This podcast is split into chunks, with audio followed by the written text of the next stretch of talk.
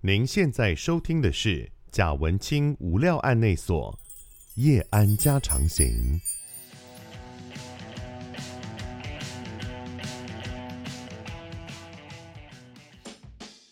Hello，大家好，欢迎大家收看贾文清无料内所，我是德仔。今天在节目的现场，我们邀请到两位在不同的艺术领域里面，尤其表演艺术领域里面 哦都很有成就的两位来宾哦。首先介绍第一位是莎妹剧团的团长吗？嗯团长王算是家明算是导演，你好，你好。是，然后另外一位呢是我们应该是有当过十大杰出青年嘛？哎，这来，啊来有有有哦哦，十大杰出不良少 年，那时候是少年。洪真的婉假的洪婉然剧团的团长吴荣昌老师，你好，大家好。好，两位呢，当然因为我自己是剧场演员，所以当然莎妹剧团、莎士比亚的妹妹们剧团，这个是如雷贯耳的大名啊。这个我忽然发现，其实我们应该要重新重新仿这一段，因为第一件事应该要先介绍酒。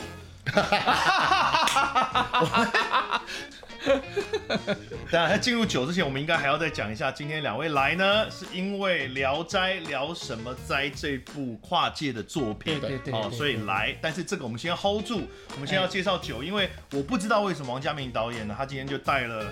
你要不要自己介绍一 下？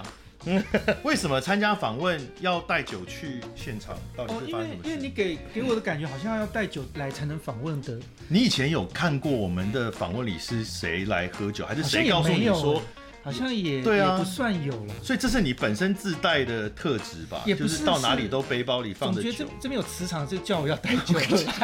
因为他带了他一直说楼下有全联，那可是他的酒也不在全联买的 啊 不。是啊，对，不是不是。哦不，是他带了两瓶非常特别的酒来，你跟大家介绍一下吧。对，一个是 grappa，一 grappa 的话就是呃意大利的酒渣白兰地，意思就是说就是说呃葡萄它可能酿完之后，它剩下的酒渣拿去蒸馏就变成白兰地，是对那所以它浓度大概百分之四十，它有点像是餐后酒。哦，对，然后这个是东涌的大区啊，因为它是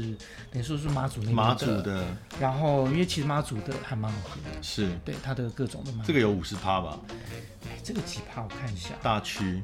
哦，还啊六十，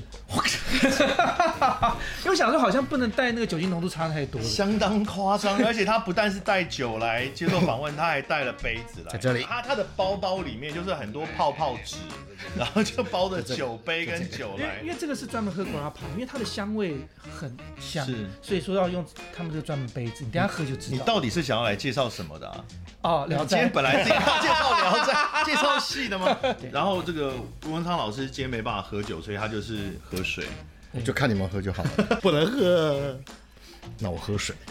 好，那我们今天就会在这个嗯酒香当中继续今天的访问，为大家介绍《聊斋》聊什么斋这一部跨界的剧场作品。嗯所以刚刚就讲到莎妹哈，莎士比亚的妹妹们剧团哦，是一个我觉得是蛮多产的剧团，因为你们每年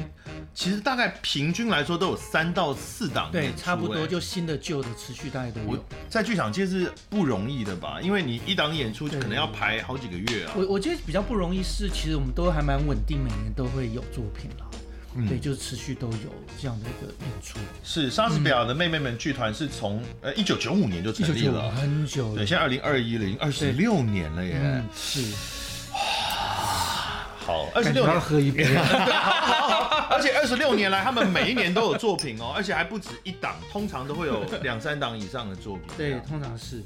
而且而且加上如果在跟外面剧团合作的话，其实我一年也是算蛮多档的。是，那而且莎士比亚的妹妹们，就她当然这是有个典故的啊，是一个文学作品里面的一个典故嘛。是是是是是是可是这个名字听起来就比较不像是商业剧团的名字。就说应该是这样讲，就是因为我自己也不太去。完全去二分商业跟艺术、啊，因为对我来讲，创作本来就要面对观众嘛，嗯是是观众有多有少，像我们在牯岭街也也在剧院演，嗯，然后也出国演，然后观受众群真的很不一嗯样。那创作的时候，因为我就常说我就是第一个观众嘛，嗯然后设计美是观众的身份嘛，所以呃，因为你要说观众，观众也来自很多地方啊，也来自。平常就有看戏的，被拉来去第一次看剧场的，嗯莫名其妙走进来的，然后其实观众有非常多种，所以，呃，所以对我来讲，本来就会就会把观众放在放在创作里面嘛是。对，然后莎妹呃，是一个蛮常尝试跨界演出的创作的一个剧团，对不对？应该算是，嗯但是有时候我去做跨界的时候，并不是用沙妹的名字去做，哦，对，是自己的个人的对，个写人的就嘛举例说，我去跟 歌仔戏，其实一开始跟他们也是，嗯，一开始其实不是用沙妹，一开始就是我跟他们合作，就是在这一次我们聊斋聊什么斋之前，你其实就已经跟跟吴文昌老师这边已经合作过了，没有，我们是就是这个戏，就是这个戏对，但是后来是沙妹制，后来几次的重演就是以沙妹剧团制作，哦，因为这个戏是二零一三年的时候就已经第一次演出的时哪候啊一。年啊？哇来在，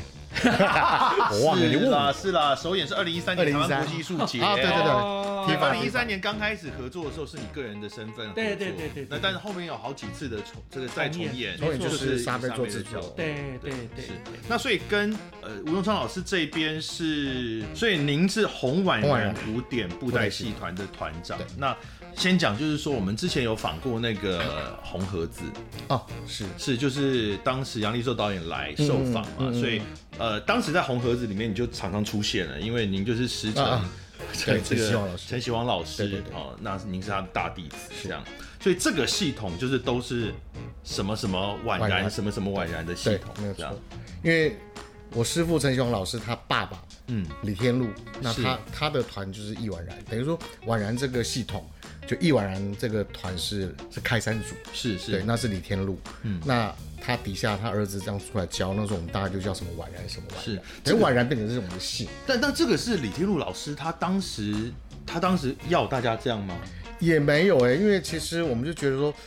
就呃，就等于说我们是这个家族的，嗯那我们这个家族的共同，我们的姓就是婉然这两个字。嗯那前面那个，比如说呃，有乔婉然啊，有韦婉然啊，有什么小婉然啊，或是什么婉然，那就是你个别的人去取。这嗯样是，所以您是红婉然对哦，红红婉然是您自己创的这个 布袋戏团嘛。然后，对另外像这次有一起合作的是山婉然，山婉然山婉然是客家的客家对用客语演出的，他是以客语为主，这样子。是对是对对对对，是那山婉然的这个团长，黄武这次山是黄武山，对对对他也是他也是李天禄李老天师禄老或是老师的这么系统对下对来，下来的，所以他也创了一个山婉然。对没错然后另外刚刚您有提到韦婉然、小婉然、乔婉然，好像都是呃儿童的，呃，比较乔婉儿童然，向的吗呃乔婉然跟韦婉然是小朋友的，嗯，那现在乔婉然还在，他已经是是三十几年了。是是，对，，那小婉然是李天禄老师的外国徒弟，嗯，那个法国徒弟姓班，叫班任吕，那他叫小婉然这样子。嗯那其他还有很多什么其他婉然一堆，对，对，比如说那这次我们另外其实还有一位那个操偶师，他是陈维聪对先维生聪，那他就是从呃之前是在易婉然有学过，对就是从对这对个对系统学出来对的对这样子。所以其实这一次讲起来，从三个不同的布袋戏团出身的操偶师，可以这样讲吗？呃，应该说我们是同个系统，同一个系统对，下面的同个系统的，那只是先后时间不一样而已。是是对是，对然后对跟沙妹这边合作对，，没有错。是对。那这个合作一开始是是你们自己接触的吗？还是一开始比如说一是个黄武山嘛，山婉然对，，因为武三我跟他在北医大研究所那时候认识，嗯然后那时候也有合作过，所以他这次呃是实验剧场两天找他们制作，要、找他们，然后他就找我对做导他演是。找他做导演是，但是是二零一三年的时候就对是这对样子对，所以他其实当时是先从这个山婉然开始这个案子，然后才还在寻找创作伙伴们一对起。对，然后大家才聚在一起。现在是呃，嗯从当年做了这个之后，连续好有再重演了几次嘛。哈对那三去年其实本来就要再再重演，但是因为去年疫情的关系，所以是变成是延到今年对再延到今年再来没错这样对子。，没错。是，那聊斋聊什么斋？当然，它是我们讲现代剧场的导演跟传统这个布袋戏的这个合作。那么传统布袋戏，呃，我想就一般的观众好来讲，或者甚至我个人来讲，城市小孩哦。其实很难接触到传统布袋戏，嗯，哦，城市小孩能够接触到布袋戏都是电视上，嗯嗯，所以我小时候还是那个云州大儒侠石英文的年代嗯。那我那时候其实并不知道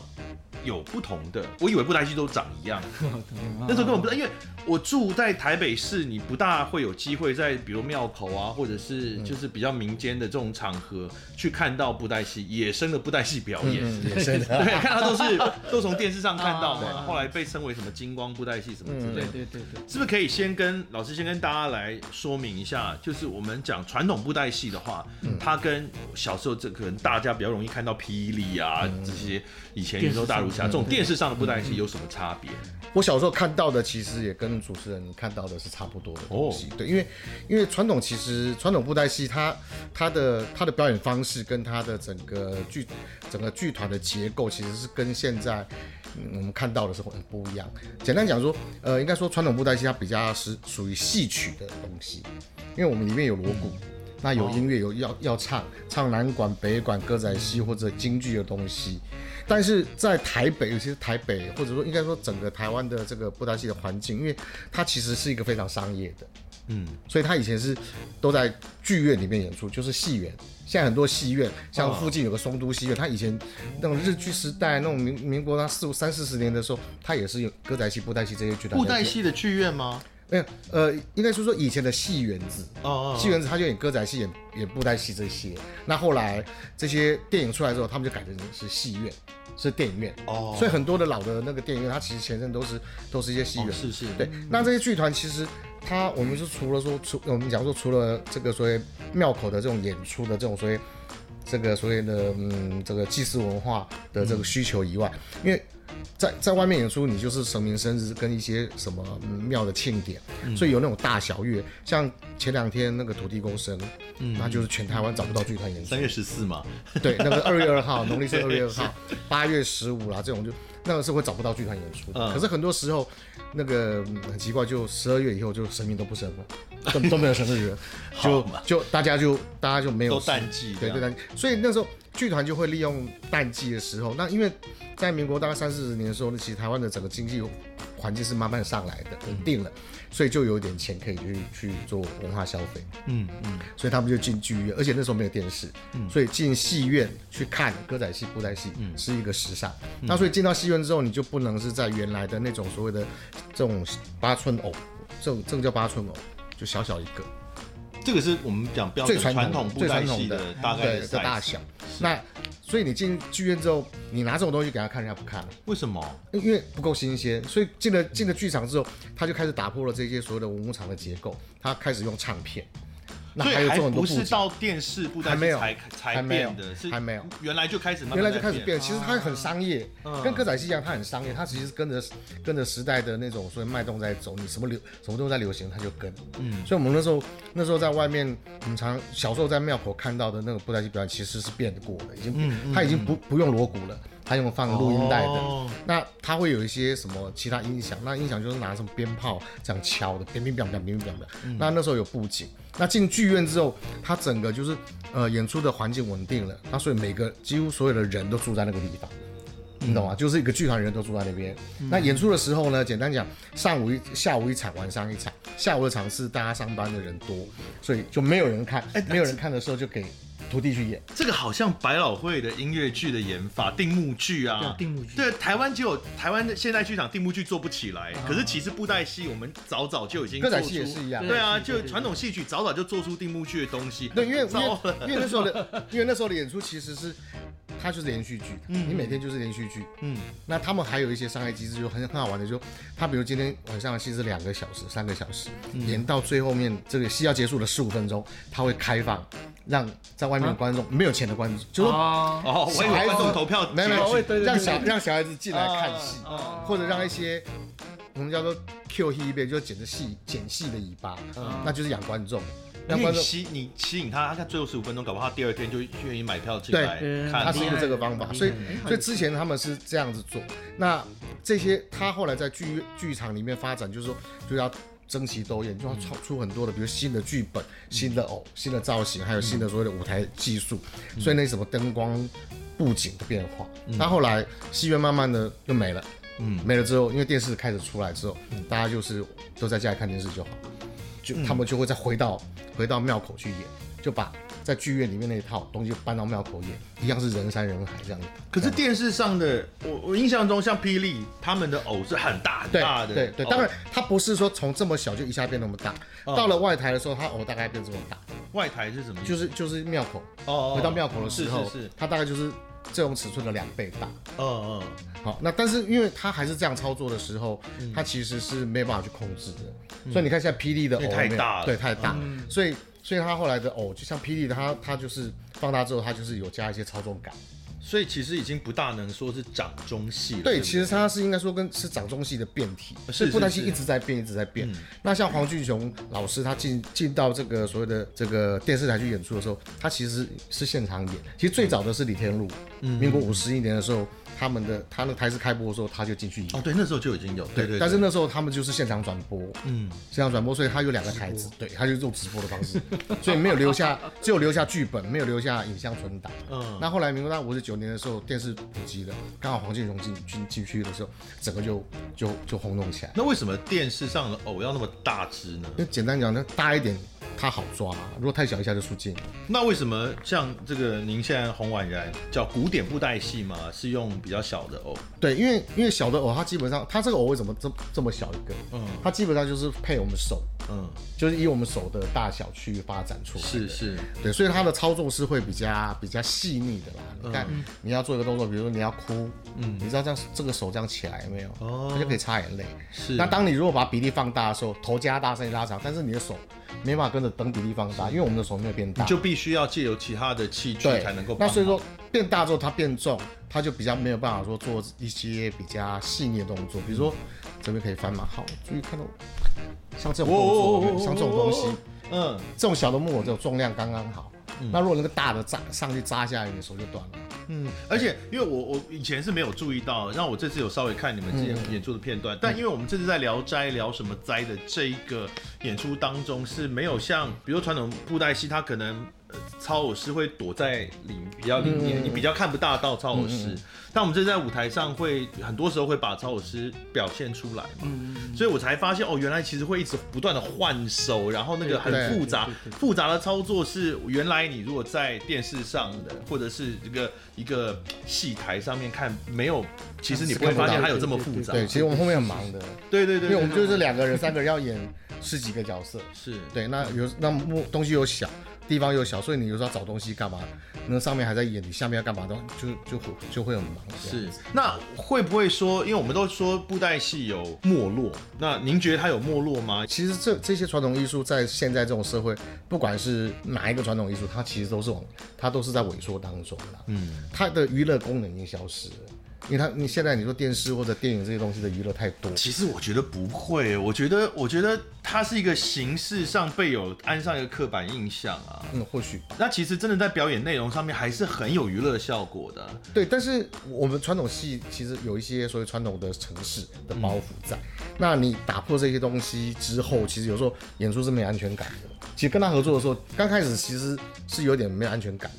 就在为什么演出没有安全感因为人我们人得跑来跑去，那我会比较坚持说，人尽量不要被看到。嗯，对，因为我们习惯是传统躲习惯着是这对样而且在剧场有一件事情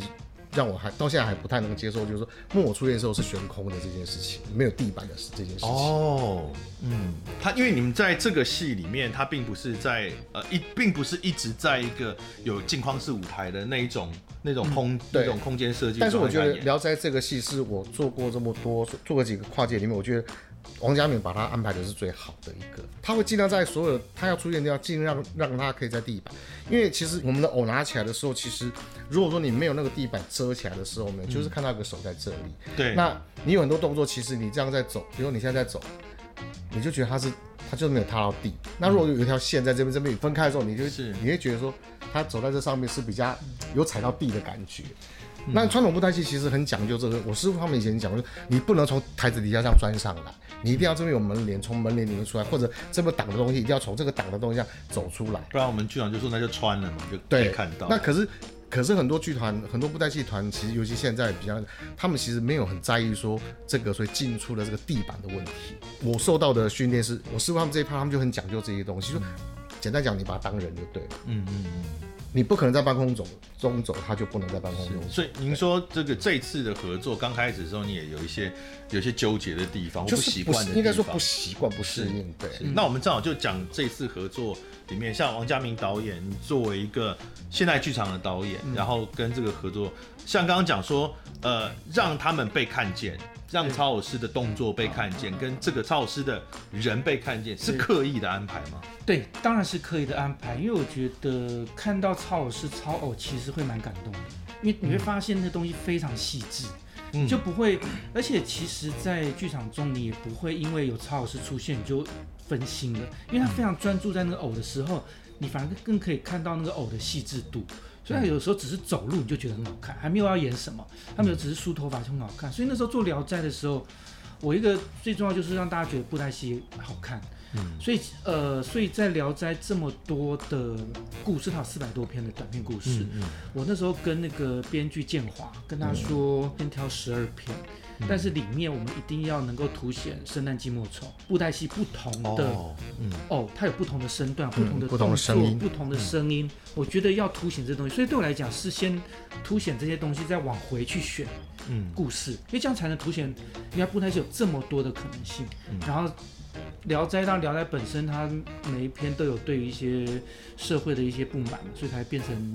幽灵，变成精英去讲一些有的没的。是对。那因为布袋戏它本身就是一种表演形式了。嗯对那如果说我们今天只是说用五个故事或几个故事，哎然后用布袋戏表现出来嗯嗯嗯，那其实就是单纯的布袋戏演出，对不对？对对对那可是对您的角色加进来，就是要在这种布袋单纯的布袋戏演出上面，你要加上一些别的东西。嗯是是那您是刚刚所讲的一个，就是说您加了东西是让大家看见超偶师，对对对，这是对一个。嗯，那还有你期待在这个呃这次的演出里面多加上什么东西让大家看因为见？其实其实对我来讲，当然就是呃，当然就是设定很多脉络去凸显这件事情。其实脉络这件事很有趣，就是像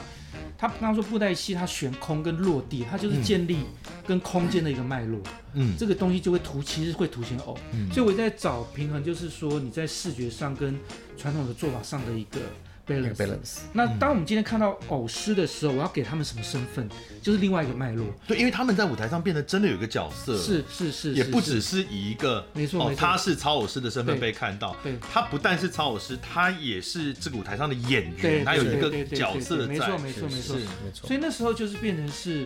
他们这个当然有另外一个背景，每个人都有个背景，就是这个故事发生在可能我们十年后，现在十年后的时间点，二零三现在一是年吗？意思是这样现吗？在现在是二零二一就二零对三一对，年，二零三一对对年对，假然后那设时二零三一年的台北，对。然后那时候外面一直下大雨，已经下了半年多了，啊下了非常非常 久。哦，OK， 然后然后这就是场景是在一个洗衣店里面嘛？对对对 o 对 k 然后它还是像现在那种干洗店的那种感对觉对，，还是个洗衣 OK 店那种。但是其实我没有刻意去把那个很故事的东西说出来，它是一种我设定一种状态。那么其实我很好奇，对就是因为我看的片段里其实还看不出来，就是我一直在对当想然说当，然当然呃，比如说四个、五个故事的片段，它对其实在演的时候很多有有几个几个故事是很完整的把它演完的，是是是是是，它不是像说呃戏中戏，有的时候它对只是截了一小段对嗯而已，它是完整的要演完。对那它怎么跟这个起店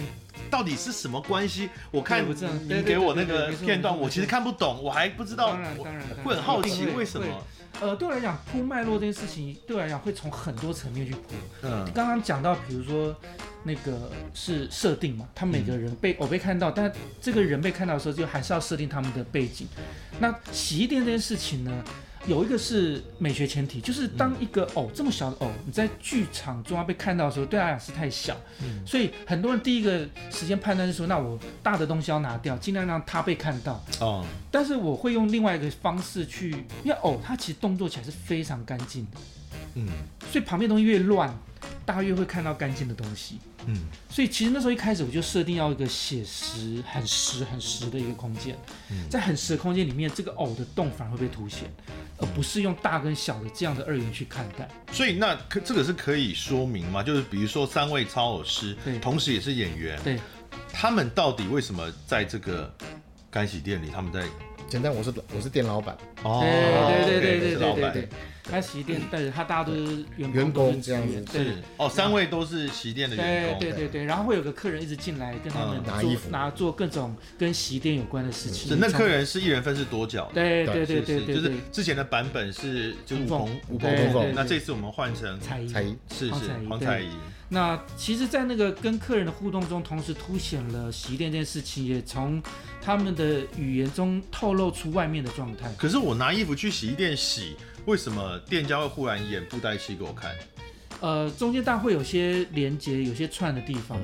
就他们这些，就像我们很多人都是斜杠嘛，嗯所以就像平常他也是，我们还是会做其他的工作，哦我就布袋会兼戏差也会会兼哎差也会演，对，也会兼差这件事情。那可是为什么这件事情，它其实有时就是，其实，在演出中，观众是被说服的了。嗯对，因为对我来讲，他我就说他有时候铺很多脉络，他不是只有铺情节，不是只有铺设定，他还有铺包括好难说的一种空间的状态。他嗯们前面在聊天，他就开始玩，就直接来，然后就回来，直接来回来。大家开始建立了这个逻辑之后，就像我常常我的 crew 会是穿橘荧光橘的衣服，嗯一开始大家知道了他们是 crew 就习惯了，也不哦会说他一定要穿黑色嗯，的。啊，剧场观众是很乖的啦，对对对对对，没错，他们很所以你习不会问惯于这种对，没有，就其实对我来讲，他他他会是你逻辑开始建立了，他也不是变得是说出来的，嗯然后大家就开始就会跟着走，然后变得是你之后你的所有这些脉络是不是交叠出一个更巨大的一个剧场感，那才是重点。但我觉得在这次演出里面特别难，就是说以往我们看到有那种戏中剧中剧，哎嗯通常剧中剧它是来服务来来说明外面的那个更大的那个剧的，对可是这次不一样，因为这次你同时你要在这个中间的布袋戏的表演也是也是焦点，对，它也是要对完。整，然后它也是那个艺术的这个表现要要达标，对，对可是你还要顾及你外面那一个大的一个框架跟脉一络个设定，对一个设定，然后还有他们自己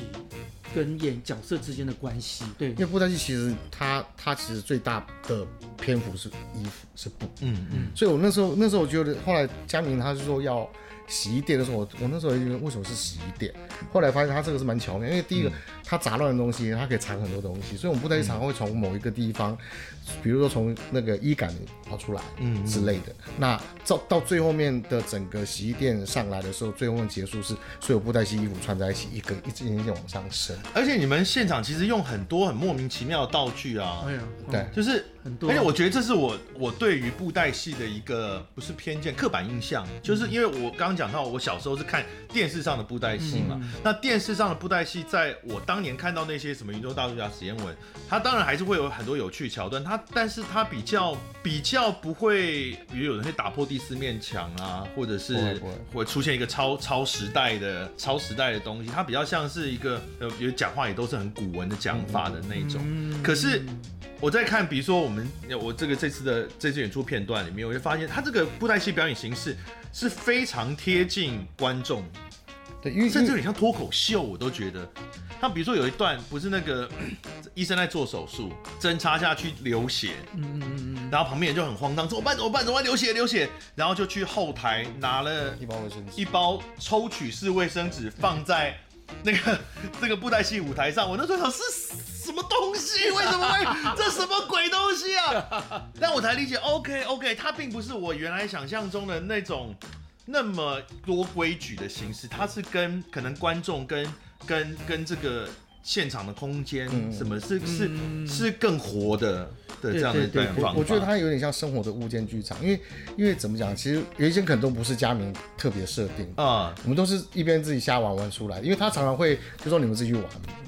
那你就弄弄弄，那到最后就会有一个东西出来，嗯，那他觉得 OK，像我们还有自拍，那这个好像也不是我们设定啊的。对，我们就是那边哎，那我们转一那下自拍，对，就自己就玩一下，或或许他有时候会丢个什么东西，那我们就啊，就其实就是我们在我们是在一种很放松的情况底下去演布袋戏这件事情。在这些这些桥段在呃，比如说传统布袋戏本来的那个演出的状态下，它原来就是会发生的嘛。故事是不会变，但是内容会变。就像很多的那种所谓的嗯怎么样，很多歌仔戏什么，他也会把王宝钏弄到最后，就是跟去他的故事走法是这样，可是它里面的内容讲的就不一样。它但但比如说像刚刚讲自拍啦，嗯嗯或者是说你们里面要讲到大巨蛋啊，嗯嗯嗯，像这些那这些东西是原来在呃现在的传统布袋戏呃经典布袋戏里面就就会不有会不会不会有这种东哦西，不会的哦因为因为呃布袋戏其实它如果说你说传统布袋戏，它基本上就中规中矩的讲故事，哦就是把故事演出来。我们布袋戏其实就是说书加上影像，嗯就是说书加上偶在那个，所以他很重视讲这件事情。哦那很重视这，但是当了到了剧场之后，就没办法了，就没办法。如果要这样演的话，那就死死一片嘛。哦对，那而且我们我我们也会顾及到说现场的，就是观众的层，不是那种老看布袋戏的人，是所以是你讲那种很文言文的或者很真的很布袋戏的那种东西给他们听，他们可能三分钟两分钟他就是他就受不了。所以像刚刚提到这些比较更活泼的表现形式，是在像这样的这次的这种合作模式里面才会出在现。剧场里面比较容易做，哦哦哦而且比较不会有那种罪恶感。你说 就是判判师们，离经叛道这种感觉，对这样，因为我就是玩剧场，所以可以。但是我希望在剧场里面可以让观众看到一些传统的这种所谓表演的精神，啊是这是我一直想做的。就是因为这些观众平常就叫来看一场道地的布袋戏，他可能看不懂，他可能也不会来看，他也不会有兴趣。可进剧场或许会有会逮到一两个这样的观众，就是可以变成布袋戏的，他会对布袋戏有兴趣。佳明有话想讲，但是你都没有喝酒，你可以先补一下吗？好，我们等一下还有大区 哦，没有，应该这样讲，就是其实跟阿张合作，其实发现布袋戏即兴的能力非常强。嗯，其实也就是说，其实他有时候并不是说他有些东西能讲不能讲，而是说他即兴的能嗯力。比如说我们有一段，他其实后来演出可能就二十十五分钟，可是嗯他即兴起来其实会超过半小时以上，所以而且他的台词每次话都多定不下来，会对会他，他会很生气。没有没有没有会会他会一直讲，然后那个时间我就没有办法去掌握。可是他还我还是会留一些，有时候阿索比一些他的那个即兴空间。可是他们即兴的时候，其实真的就是很多都会飞出去，很飞，很容易很容易飞出去，很很容易会飞。所以他其实也不能说传统布袋戏没有，我觉得反而是说，呃，它里面夹杂了有即兴那种。所谓好玩的部分，而那个本来就是在布袋戏的时候，尤其在布袋戏是跟现场排就会互动，所以他们对其实常常会有非常多即兴所以这些即兴本来就是会有的嘛，本来就是有并本来不就是有因为跟剧场合没有没作有才没有，不是跟局长，反而是这个即兴飞出去的能力是我给了物件，嗯，让他们去跟物件玩。因为我觉得听起来有点对像是现在的，比如说中国大陆的相声的发展，嗯，他们的先，因为相声很多都是经典的段子嘛，对，段子本身都是创作出已经很多年前的东西了，嗯但是这个经典的段子，它在每一次的演出都会有不同的不同人搭，它会加入不同的东西，嗯啊，然后它现场的状况可能也不一样，可能对台下有人打岔的，有人什么的。呃，是布袋戏也会这样吗？就是经典剧目，可是每次演出即兴的会有不同的基本上我们就表是现方我式们基本上就是没有剧本，我们只有故事大纲。对哦，你就是你就是演，比如今天这个戏我要演一个小时，同样是这样的东西，我要演一个小时，我就要想办法在里面塞东西。嗯，那如果今天说对不起，我只有二十分钟让你演这个戏，你要怎么样去把它切？那什么都该拿，什么都要留，就就在瞬间就要决定。所以我们布袋基本上，我我们从一开始养成就是从你开始不会说话，一直到最后你就是拿了偶上去就开始要胡说八道。那有碰过说业主说，哎，不好意思，我可以再拖二十分钟吗？呃，有 有这种需要吗？是没有，没有碰到这种 OK，因为他如们果一定可以，他一定可以。对，就是我们会临时加东 西，就是说嗯真的不行的时候，我们要开始要想要加什么东西，加什么东西。所以以前以前在看戏的时候就奇怪，为什么这个偶一直在那边，他都不上台？等了一年，明年他再来的时候，他还挂在那边。后来发现他根本没有剧本，嗯，他根本没有剧本，他今天他想演到哪里他就演到哪里。那在我们这一次的这个《聊斋聊什么斋》的这一个剧场演出里面，是可以即兴的吗？呃，这次比较少，比较没有，嗯比较没有，因为其实本来这个戏要去德国，所以我们要去是要上字幕。哦对那就很难对，啊！不，在台湾这次也有字幕吧？这次我记得我看有中英字幕，好像有对不对有字幕，对啊，所以你对即对兴太多，字幕对对就对，我跟们不之上。前其实有些，可是我们排练过程基本上是从即兴去把它定下来，嗯所以我们其也是一个即兴的过程。不过以字幕来讲，我平常其他的戏是不太会有，嗯就是字都会一样。当然演员因为诠释或当然会有一些节奏上的那个 timing，可是他不太会有现场飞出去飞新的词的可能性。我的戏是不太可能，但是像我跟呃巩阿姨或者布袋戏合作，因为他们的戏种本来就有这个这个空间，所以有时候就会有，会对我来讲是剧种不一样，会有不一样的因为方布式。袋布袋戏的润局跟因为布袋戏一直都是一个人嗯讲所有的角色，啊是所以我根爱本怎不样怎样，对我不需要对剧本，对我不需要剧本。当当然，但是进了剧我可场能的时昨候，天跟谁吵架，然后我今天想要 A 他一下，对我就自己可以加一段这对样。对，对对就是说你有时候你可以酸后面的人，或者酸你旁边的人，嗯酸观众都可以。就是有时候是观众会丢东西给你，嗯对，有时候有有时候像我们有时候演出那个小朋友很嗨的时候，你知道吗？嗨到时候我说好可以了，小朋友来安静哦，我们要继续下去了，要不要看？就他马上就变成那个主持纠察队，就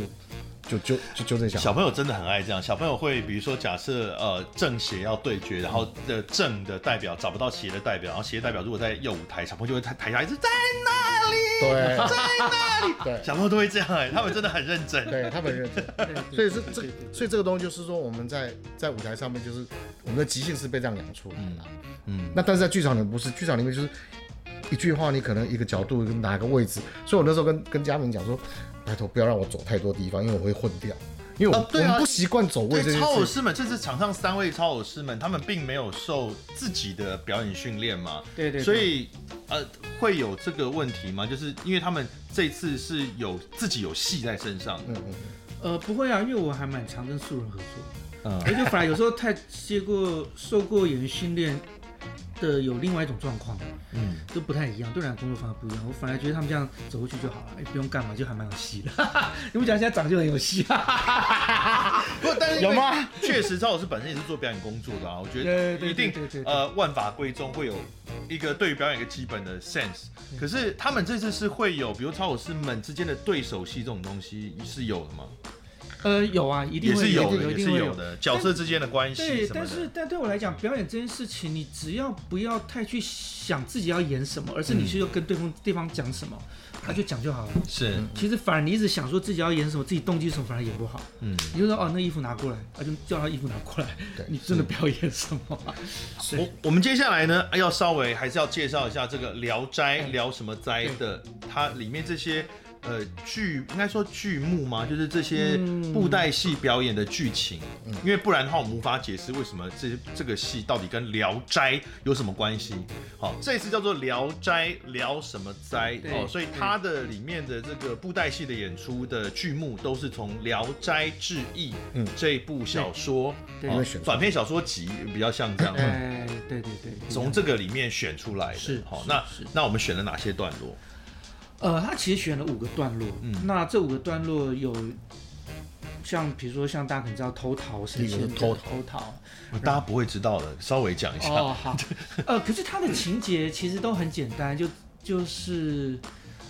哦，情节啊，因为五段故事情节完蛋了，我好，真比不会如接说到偷古典桃，我来帮大家解释一下。 偷桃呢，就是说，呃，有一个政府官员啊、有一个官吏，然后他来找了一对父子，要求这对父子给他嗯帮他去偷桃，就是等于要有点像收回扣那种感觉啦哎，跟他对对呃收保护费。对对对对，收保护费这种感嗯觉。然后那这个这对父子在这个过程当中呢，也就想方设法的去捉弄了他，对，捉弄了他，让他发现说，哦，呃原来这个是啊、很危险的哦，这个不可以这样，以后不可以再这样做之类的。那但是讲起来很简单，可是中间的表现的过程，对对就对对对真的对对很对，我觉得这个是可能也是长久以来大家在可能布袋戏的师傅们嗯在表现这个故事的时候。总是就是因为要逗要逗观众笑嘛，嗯要让观众觉得有趣，一点一点累积出来这个梗那个梗，这种嗯没错慢慢的累积出来一个很丰富的表演形态。是啊是，其实刚开始故事它其实是还蛮无聊的，因为他选的故事，我就看到说，对布袋戏来讲，你要做一个长篇的演出好像不够。可在在剧场里面，它就变成说，你一个很无聊的故事，你可以因为借由剧场不同的空间，还有它给的不同的物件，它就可以变出一点。所以一个很故好事不是你们选的，故事，其实是导演选的。我跟编剧一起选的啦，那为什么你们要选这个故事？就像刚刚讲的，我想说凸显布袋戏的不同的行当，嗯对，它有小旦啊、小生啊，有丑角，嗯，有武打，嗯，对。那所以，我其实我就真的是一开始，因为我觉得故事意义这件事情，它最后不见得是从故事情节来的，而是从整个故事，从整个剧场呈现来的。比如说，假设我们说贪官污吏这件事情，它其实也没什么好讲的。嗯，你说他是说批判社会什么的，可是我觉得那也是蛮无聊的。对我来讲，真的是剧场它所呈现出的一种表现想象的力道。但我有看那一段啊，因为你们对片段影片片段里面有有偷桃的这一段对，的，嗯啊我也就是有感觉，因为坦白说，在文字介绍上，偷桃像讲这一段，他只有民间百戏做场，长官强索仙桃，被刁难的一对父子利用幻术让长官知道为政不公者，百姓自有百姓的应对之策，就这样没了。对对对对。可是看那个片段的时候，你就可以很明确的感受出来，这是一段借由表演把它撑起来的对啊的的对的啊这个演出，它对啊不是说文本本身就多么的是啊，是啊特别有创意怎是啊是啊样是啊。是啊因为对我来讲，真的在剧场中最重要的就是想象力跟，就像布袋戏一样，它为什么会成立？啊，布袋戏它可能讲同样的段子，为什么大家都一直想要看？嗯它那个表演的细致度是什么？它剧场透过物件的想象，透过跟空间的互动，跟人的互动，它到底呈现出了一个什么？我觉得很多的意义，很多的故事，你为什么要剧场去讲？因嗯为剧场，你你要讲义，你可以去开写论文、说座谈会，那更有深度啊。你为什么要剧场这件事情？我觉得，所以我才会觉得说，你用物件、用这些想象的东西，才是最重要的事情。我想问一下，为什么《偷桃》里面的贪官污吏他要长这个样？没有，就觉得他很可爱，就变。这是谁？决定的这件事情？就是因为那个五三他有这个哦，这个是我的五三这这是是我你的的哦，这不是是这这不是认真的布袋戏偶吧？不是，那这不是是啊这个这个这个是台湾没有这种东东西叫做杖头偶，它其实是玩具。这对，个杖头偶。对 OK 它其实最哦，它不是布袋戏偶它嘛其实，对不是对不？是不是它其实就是这样子而已。它其实这个啊这个其实是玩具的成分比较多，只是它做的很精巧，嗯做的蛮好看。那我们就是拿来当拿来当当。呃，他就是我们刚刚讲那个偷桃故事里面的贪官污吏，长这样，嗯我完全不大家懂为什么啦。对，我也不懂。那为可什是么谁决定的？导演决定了？对啊，啊，是你决定要用这个？对对啊对对对，因为他带来了，我就好那用这个。对啊，那对你就没有东西就随便用这样子。为什么？这为是概什念么你不会？ 他他不是很适合，呃，不是很符合一般人对贪官污吏的对啊看法吧？所以他只要演的像就可以，他只要演的像就可以了， 他只要台词是就可以了。对而且啊，他也没有表情啊，他这样脸就一直这样子啊。但是他的操作让他变得是一个，你就觉得他这个人很贼，所以就完全决定于那个操偶师怎么去是用他，跟他的关系是怎么被建立的，还有他的形象也比较比偶大只嘛。嗯对这大的 size 大小这件事情，就会让大家觉得他比有对他权力有的他感有觉，个权威的感觉，而且他也可以不用是一定要戴个官帽，一定是要怎么样子，啊，这也会建立说我其实拿一个东西什么来，但是我脉络的建立是 work 的时候，嗯大家就接受。重点在于这个，是，就这也呼应我们刚刚讲，就是说这这件事情，这个表演之所以成立，它的对原因是来自于这个超偶师的表演本身，是是而不是是来是自于是文本，也不是来自于精致或者他一的。看到他就是。他看到他就是一个官，也不是来自这种事情，嗯对。然后这些东西真真的是，就是超老师他真的 有很多的厉害的这些基本功，所以说能够让这所有东西成立但是这次也有一些文本本身就很奇怪的啊，像啊。那个苏仙，哦，书仙，一个女的，对她到河边去洗衣服，对看到一坨青苔，对觉得这坨青苔感觉很漂亮很，对可爱。对。然后她就怀孕了，对对对对对对，这就《聊斋》啊，《聊斋》就有很多这样的东西、啊。对，啊，可是什么东西？其实啊，其实啊，其实啊，我们也我们在演的时候，我们要一直强迫自己说服自己，就是就是就是，他小就说是本身就就这么胡说八道嘛，对对不对？。对对对对，所以它才是一个，它才是《聊斋》，就是什么东西不是你，你通通常以前呃什么，比如说希腊神话里面哎就什么一个女对对对对子对在原野上碰到了天神，变成了一头狮子，她被这个狮子强暴，后来回去怀哎对孕，对这个对比较可以理解嘛哦，至少虽然生理上照理来说她应该无法怀孕，但是至少有一个看起来很像的过程。哎，为什么看到一坨苔思藓会念啦怀，就孕？怀孕啦。没有，你没有听过有个你看用，你知道，这是这就是我觉得这就是最有趣的地方，《聊斋》它其实会凸显我们平常让东西合理化的那个愚蠢的那个路 径，就是为什么这个不能我没有觉得看到苔藓会怀孕有比较聪明，这个这没有办法让我觉得我平常很愚蠢， 我觉得还好。对啊，很难理解吧？可是为什么要用理解这方式去的路径去看这件事情？我觉得这才是重要的，因为嗯，就是为什么大家比如说看《聊斋》，他重演了重演了几次，为什么观众还是觉得这个作品是好的？他当年是年度十大演出哦，为什么大家会觉得这个是合理的，在剧场中成立的？我觉哦这得、个对讲一下，就是呃，我们呃《聊斋》聊什么斋这个演出，二零一三年的时候第一次演，当时就入围了台新年度十大，年度十大对的演出，这对样嗯对。对对对，就是为什么大家会觉得它成立？它绝对不会只是从